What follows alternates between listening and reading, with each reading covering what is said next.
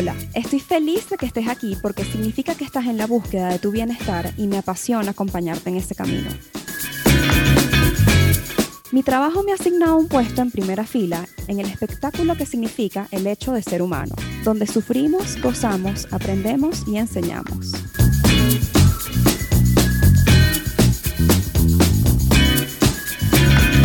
Un espacio dedicado a normalizar la salud mental, donde converso aquellas cosas que yo también en algún momento he necesitado escuchar. Te hablo un poco desde mi academia y mi experiencia, pero sobre todo desde mi propio trayecto personal en terapia. Yo soy Ariana Sánchez, alias Ariana con doble N. Soy psicóloga y promotora de bienestar y este podcast no es terapia.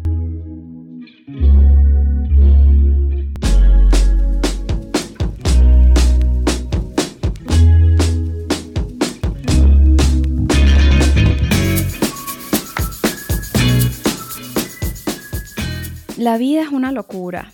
El mundo se mueve cada vez más rápido, así que vivimos corriendo, vivimos ajetreados. Aparte, hoy en día nuestros dispositivos inteligentes nos fomentan esta velocidad porque nos permiten seguir el ritmo del día a día, del trabajo, de los compromisos, sin importar en dónde estés. No importa dónde te encuentres, puedes continuar tus actividades porque estás siempre conectado. Además de eso, nuestras vidas están llenas de distintos roles, los familiares, el rol profesional trabajador, el de la gestión de tu casa, rol de amigo, de una persona saludable que hace ejercicio. Nos pasamos transicionando de un rol a otro a lo largo del día sin parar. Nada más esta situación de pasar tanto de un rol a otro, de una actividad a otra, puede ser agotadora hace que terminemos al final del día completamente exhaustos.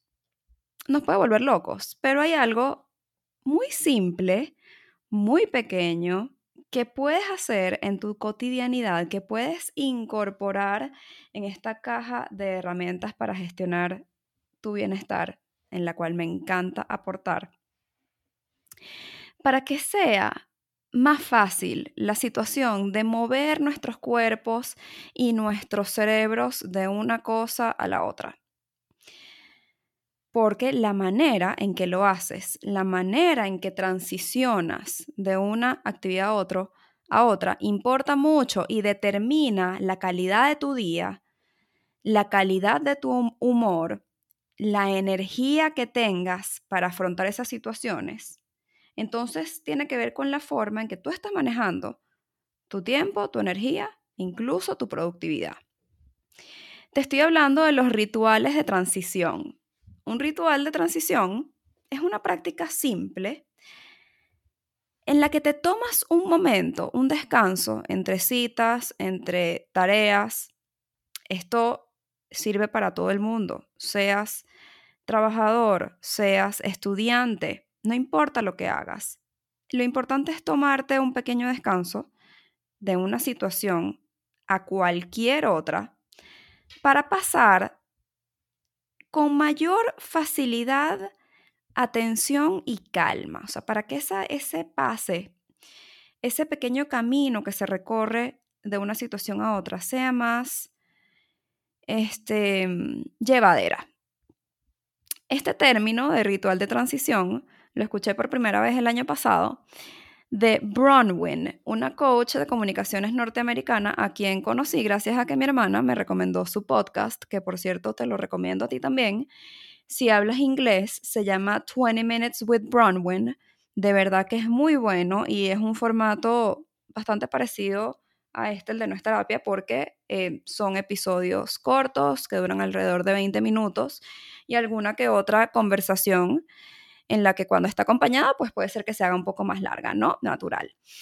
El punto es que, ¿qué es un ritual de transición? Nuevamente, quiero repetir, es una simple práctica de tomar un momento, un break, un descanso entre los distintos, em, las distintas actividades que tú tengas en el día pasar de un turno al otro de una manera más sencilla y más mindful, o sea, más presente, más consciente.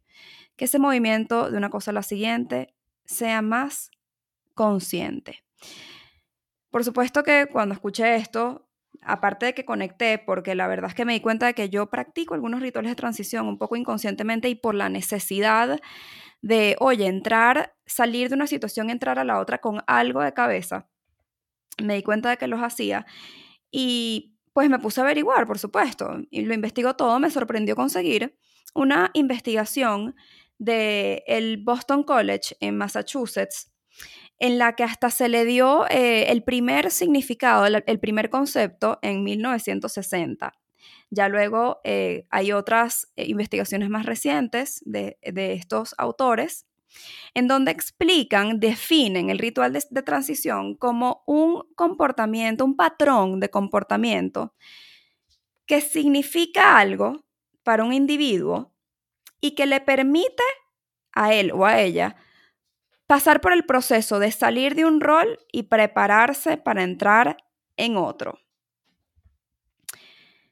Me encantó saber que esto ha sido estudiado y el significado de la importancia y el aporte que puede tener en tus actividades del día a día y en tu bienestar, porque resulta que reconocer esos pequeños momentos de transición, es decir, darnos cuenta de que están allí, nos ayuda a navegar el día de una manera mucho más consciente.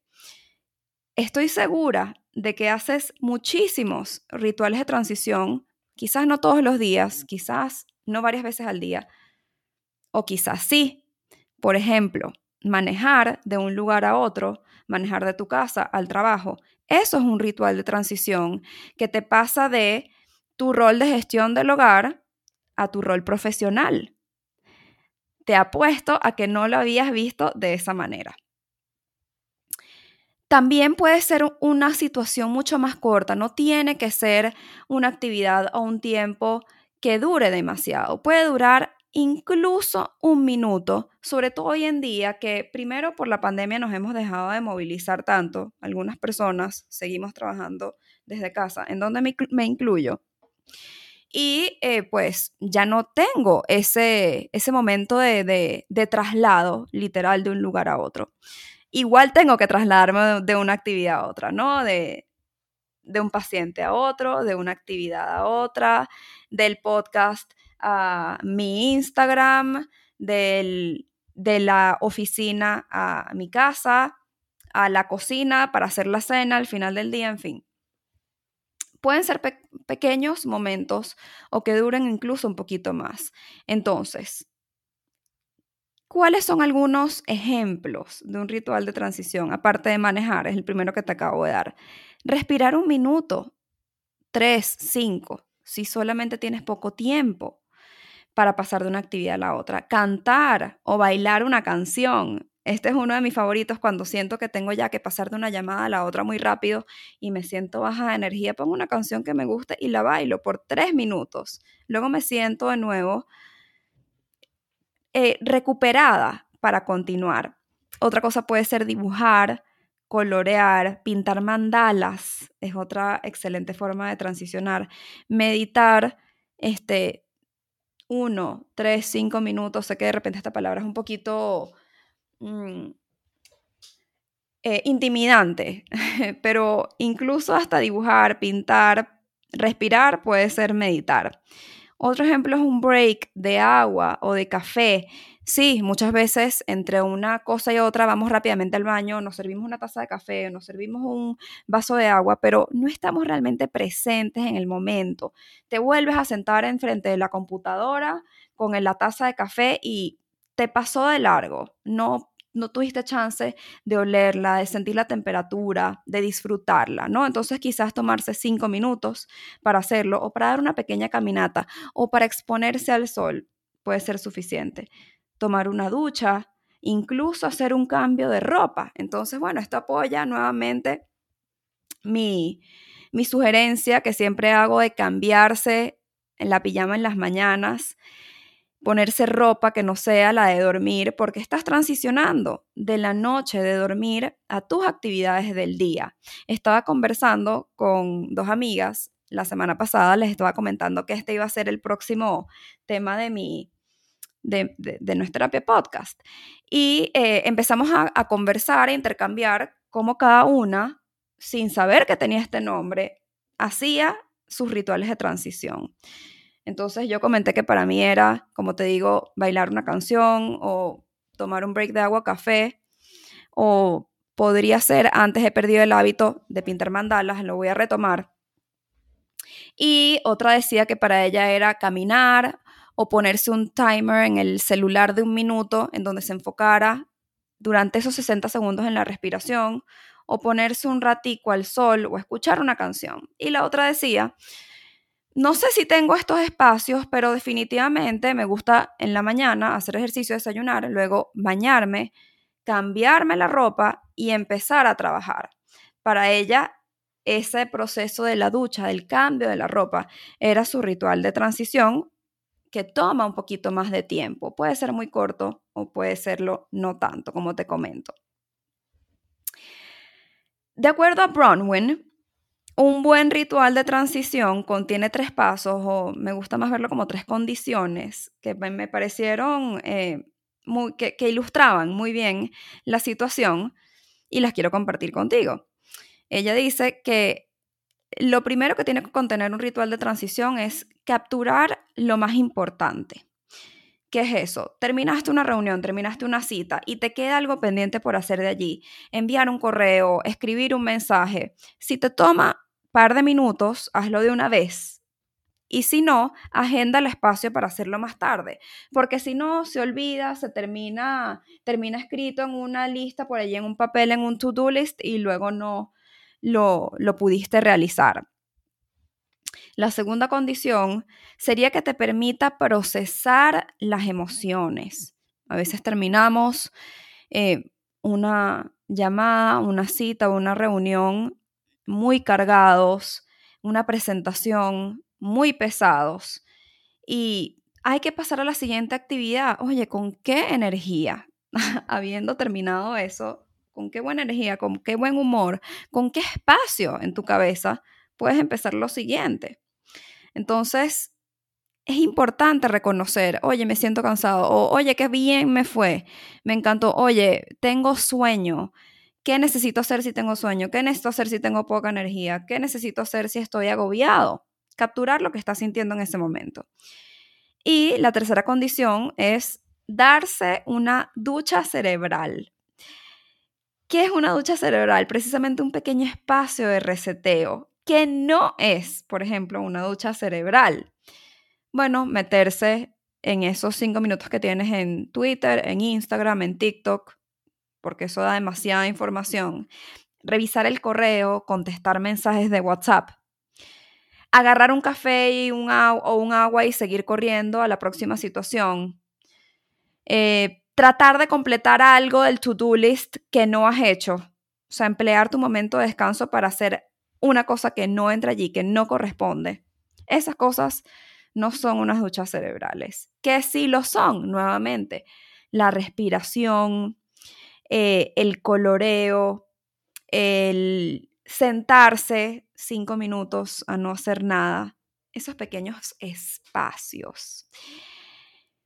Transiciona bien, transiciona con calidad, va a determinar la energía cómo tú puedes, cómo tú logras manejar tu energía durante el día.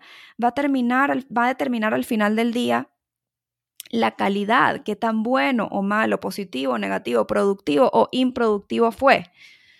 Usa tu imaginación y tu intuición para escucharte y saber reconocer qué necesitas hacer en ese pequeño espacio para recuperarte. Y por supuesto, busca activamente esos espacios. Créalos, no una sola vez al día, sino varias veces al día. Selecciona una pequeña lista de opciones de cuáles son tus rituales favoritos. Nuevamente, para repasar, te recuerdo que deben contener tres condiciones. Que capture lo más importante de la situación de la que acabas de salir, que te permita procesar las emociones presentes en el momento y que te permitan darle a tu cerebro una especie de ducha para que sea una especie de borrón y cuenta nueva. Y cuando estés listo, lánzate en cualquiera que sea esa próxima actividad, ese próximo compromiso, con más intención, con más tranquilidad, con más presencia y conciencia. Nos vemos en la próxima.